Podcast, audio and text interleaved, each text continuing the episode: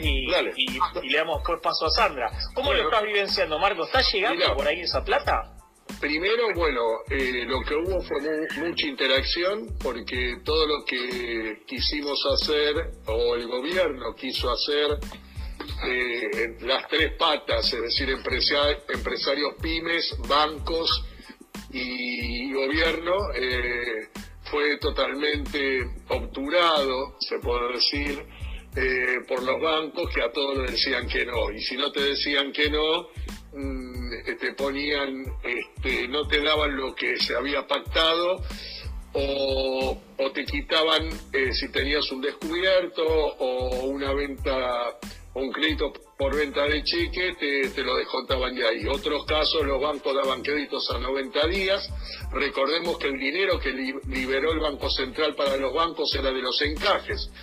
Y bueno, le explicamos a la gente, Federico, los encajes no pagan tasa a los bancos. Es decir, que ellos iban a prestar al 24% a la empresa, es decir, que recuperaban un 24%. Y después te cobraban un gasto sobre el monto total fijo entre el 2 y el 3%. Como siempre, viste, este, ahí tenés el inconveniente de que siempre hay un ganador neto, que es el banco, segundo, que no te da lo que habíamos pactado, que eran las 12 cuotas al 24, algunos bancos te lo daban, con el obstáculo que te pedieran fianzas o garantías adicionales. Eh, frente a esto, lo que se hizo, el gobierno actuó más rápidamente y en comunicación con las pymes, que eso fue lo positivo, y decidió soslayar el tema de los bancos y hacer una TP vía FIP eh, dando los, el 50% de los últimos sueldos netos pagados en febrero eh, vía esta nueva eh, modalidad que la da directamente el gobierno. a la mayoría de nosotros, lo digo todos, le ha llegado ya la conformidad y los montos que se van a pagar, así que creo que pronto, en esta semana o la próxima máximo, se liberarán los fondos para abril, del mes de abril, ¿no? ¿Cómo lo sintieron eso? ¿Fue un alivio o, de repente no, fue solamente una parte? Mirá, ¿viste cuando River hace un gol eh, a Boca en la final de la Libertadores? Perdón, eh, ya estoy denotando. bueno, fueron las pymes cuando dijeron, cuando vimos que no teníamos que pasar por los bancos, fue un alivio total y bueno. Eh, estamos sinceramente conformes por ese lado y obviamente tenemos otros puntos para charlar que si quieren lo charlamos ahora o más tarde, pero en cuanto a la pregunta específica tuya, eh, te puedo asegurar que fue un alivio muy fuerte y que se haya tomado esa decisión fue una decisión muy audaz, ¿no? Donde corrió a los bancos de la problemática de, de, percibir los sueldos de los trabajadores de las pymes que estamos sin despedir, porque no lo queremos hacer, por lo menos yo. Estamos hace eh, prácticamente 45 días sin producir, sin vender y sin cobrar. Después hay otras problemáticas, si quieren hablamos después que sigue en el mundo financiero, ¿no? Pero el tema específico que me preguntaste, sí, alivio total. Y hasta te diría, en ese aspecto tenemos que dar las gracias que nos escucharon. ¿Cómo lo ves, Marcos, la salida de, esto? ¿Cuándo estimás vos los plazos? Eh, ¿cómo, ¿Cómo verías vos la salida de esta situación en materia económica y productiva? Más que nada productiva. Sí, bueno, primero, bueno, hay que pasar este, este momento. Yo pienso que este, eh, lo primero que tenemos que hacer es eh, pagarle a la gente, la gente tiene que vivir. Eh, obviamente la parte más difícil va a ser el día después y yo siempre dije desde el primer día que había tres cosas para hacer. Lo primero que no se corte la cadena de pagos, lo segundo es pagarle a la gente y lo tercero es el día después. Sin lo primero y lo segundo no hay día después, porque vos imaginate, un corte de cadena de pago, el día después, con el banco que no te da más crédito, fuera del circuito financiero y con los proveedores gritándote porque vino el cheque de vuelta mm. y con la gente en la puerta porque no le pagaste los sueldos, no empezás más. No empezás más.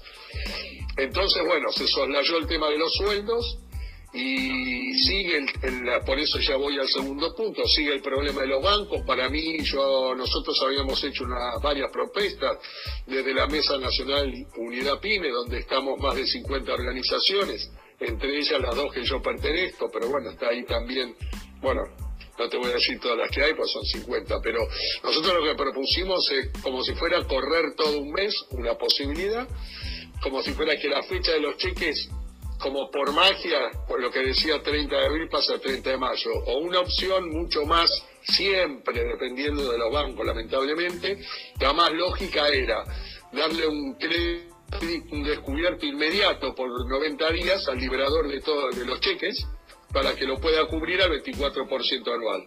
Es decir, si lo cubría el día 90, un cheque de 100 mil iba a salir 106 pero que el banco pague, todo que el banco pague todos los cheques librados. De esa manera no iba a haber cheques rechazados, de esa manera todos cobraban y de esa manera este, no tendríamos el problema que tenemos hoy, que además de haber vendido mercadería, que hayas librado cheques al tipo que le diste la, le compraste la materia prima, hoy esa mercadería la tenés en el mostrador porque los negocios están cerrados. Y en el textil te cuento, porque esa mercadería no es harina o azúcar que la vendés cuando abrís. La vas a vender el invierno ya el año que viene. Si no es moda, porque si es moda tampoco el año que viene, la tiene que salir a reventar.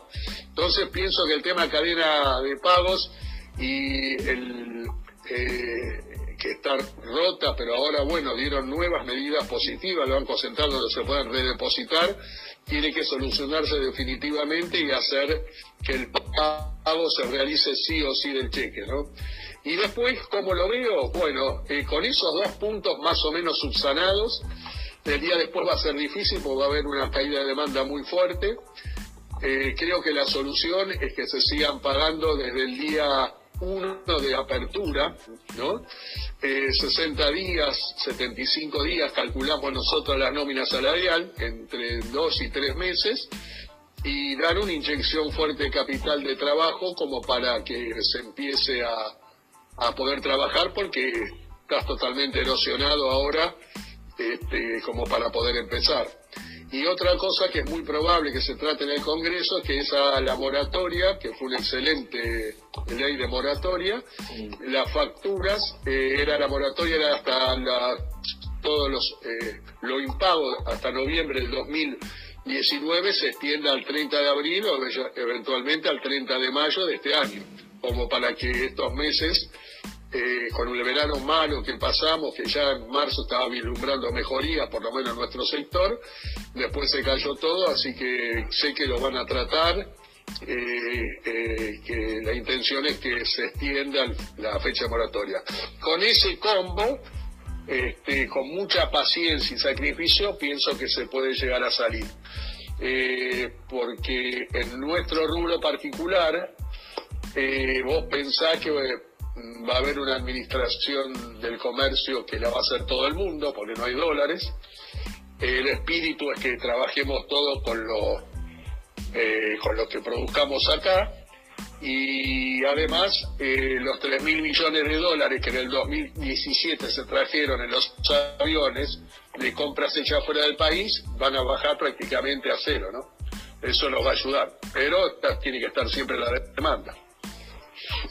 Marco, yo te escuchaba atentamente, hablaste de, los bancos, ¿no? del tema de los créditos. Eh, recordemos que ahí también estuvo la política del Estado presente, ¿sí?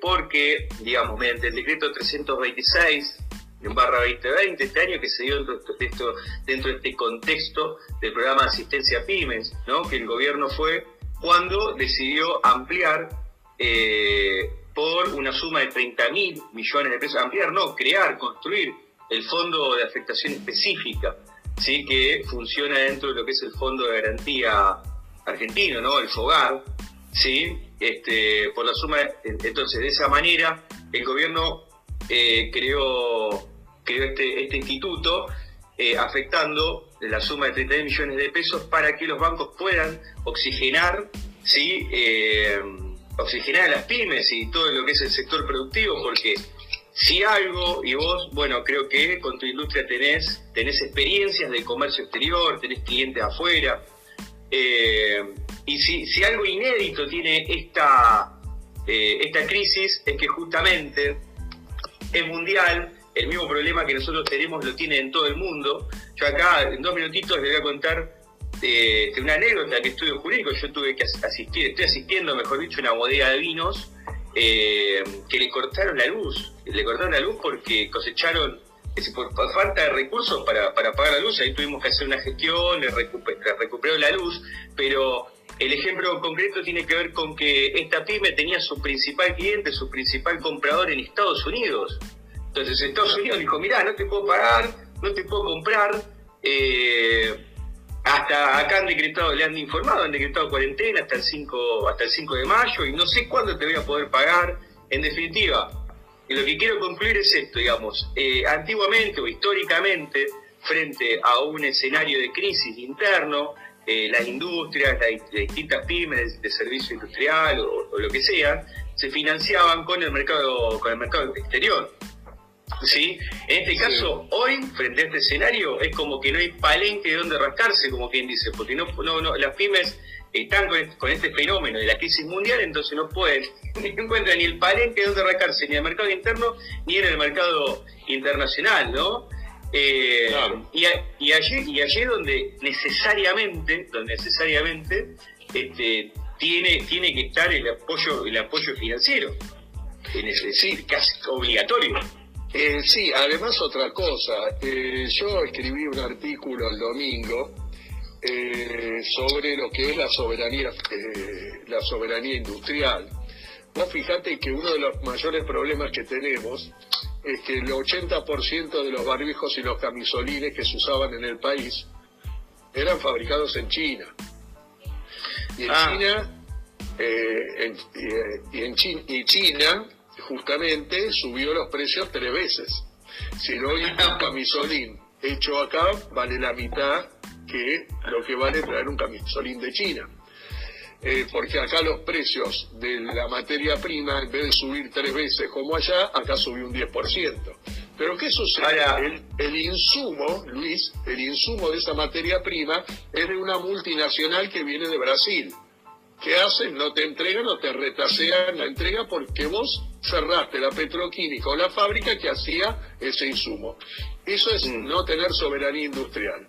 Eso es el consenso de Washington del 90, donde te obligó a que ellos decidían lo que vos tenías que fabricar y lo que tenías que importar. Bueno, eso hay que recuperarlo, ¿no? Y eso es también lo que va a generar es depender menos de las divisas a largo plazo, lo sabe bien Federico, que cuando vos industrializás fuertemente necesitas divisas, a largo plazo, como para que el día de mañana seas el país que todos quieren, un país donde este, tenga estabilidad y genere riqueza por la producción y no por la especulación.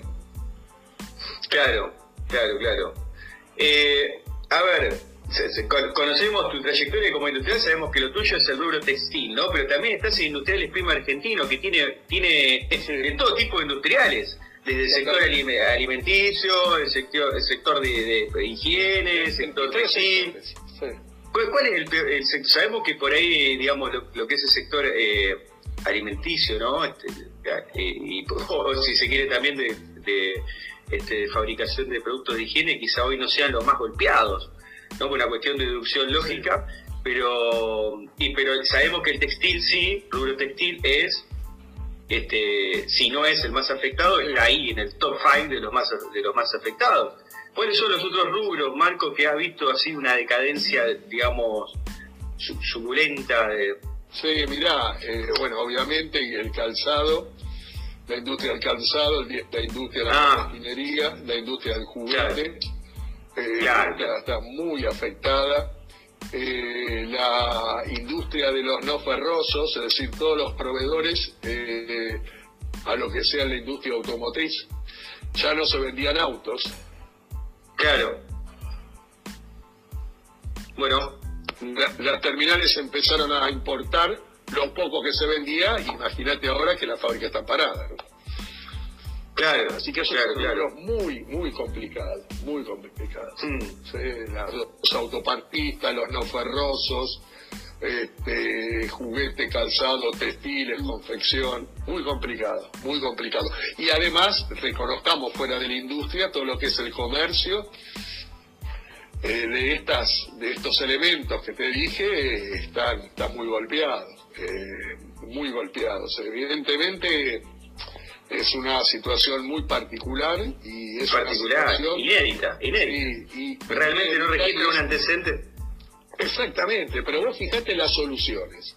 Muchos dicen, no, lo que pasa es que no había que pararlo. Entonces, eh, lo, mejor, mirá, la realidad mata el relato. ¿Qué te pasó? En Inglaterra no lo quisieron parar. Bueno, pasaron de duodécimo lugar a entre los primeros cinco. En Estados Unidos quisieron parar. Bueno, pasaron de duodécimo lugar a entre los primeros cinco. En Estados Unidos no lo quisieron parar. Le, salió las dos cosas mal, porque tienen 25 millones de desocupados nuevos y encima tienen 70 mil muertos. Entonces vos te pones Italia, bueno, yo por mi origen, soy primera generación, me llaman y me decían los primeros días, no hagan la equivocación de seguir como si fuera una cosa más, métanse adentro. Y bueno, entonces te das cuenta que lamentablemente este es el camino. Lamentablemente este es el camino. La otra, es porque parás toda la parte de la economía. Pero vos imaginate, si no está el Estado acá, presente, como lo está ahora, como lo quiere estar, ¿sabes dónde está? Yo no quiero este, hacer este, eh, comparaciones con lo que nos pudo haber pasado si esta pandemia hubiese sido en el 2018, 19, ¿no? Está claro. No, totalmente de acuerdo. Bueno, sí. Sí, Juanjo, ¿cómo estás? Juanjo. Hola, Juanjo. Sí, bien? Lo, que, llama la atención como novedoso estos últimos días es la campaña que han empezado algunos medios de comunicación y algunos trolls de una cosa insólita de militar contra la pandemia, ¿no? Este, si bien es minoritario, este, eh, bueno, ya antes que se conozca qué va a pasar después del 10 de mayo, han empezado en las redes con este absurdo que, como decía bien compañero, este, en Brasil 70.000 muertos y demás, este, así que eso llama mucho la atención de, estos últimos días, ¿no? Claro, sí, sí, yo, yo coincido, coincido con eso. Eh, lo que pasa es que es increíble que se llegue a la mezquindad de aprovechar un tema como el que nos está pasando hoy como para ahondar una grieta o para, eh, para, para seguir teniendo separados a un grupo del otro. El problema es que eh, hay hechos que te pueden separar mitad y mitad, pero esto se ve que separa solo al 25 contra el 75 que aprueba no podés tener, no podés ser tan mala leche de poner, por ejemplo, con el tema de los presos, que uno tiene que estar atento, hay que tener cuidado, etcétera, etcétera, que uno fue, salió, violó a la hija y después apareció desde la de Turquía. Flaco, o no chequeas bien, no sos profesional, o sos, o sos mala leche, o sos mala leche. Hay operaciones, hay operaciones, hay operaciones, y bueno, Y sabes lo que pasa es que hay que operar lo menos posible, si no esto no termina nunca. No termina nunca. No, totalmente.